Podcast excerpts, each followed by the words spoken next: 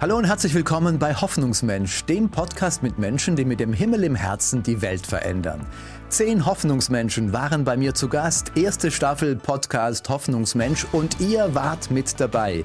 Ich denke an so viele wertvolle und tolle Momente zurück. Zum Beispiel an Kira Geis, Miss Germany, die hier zu Gast war und erzählt hat, wie sie zum ersten Mal als Teenie gebetet hat. An Yassir Erik, der berichtet aus dem Foltergefängnis in Ägypten. Was für eine krasse Story.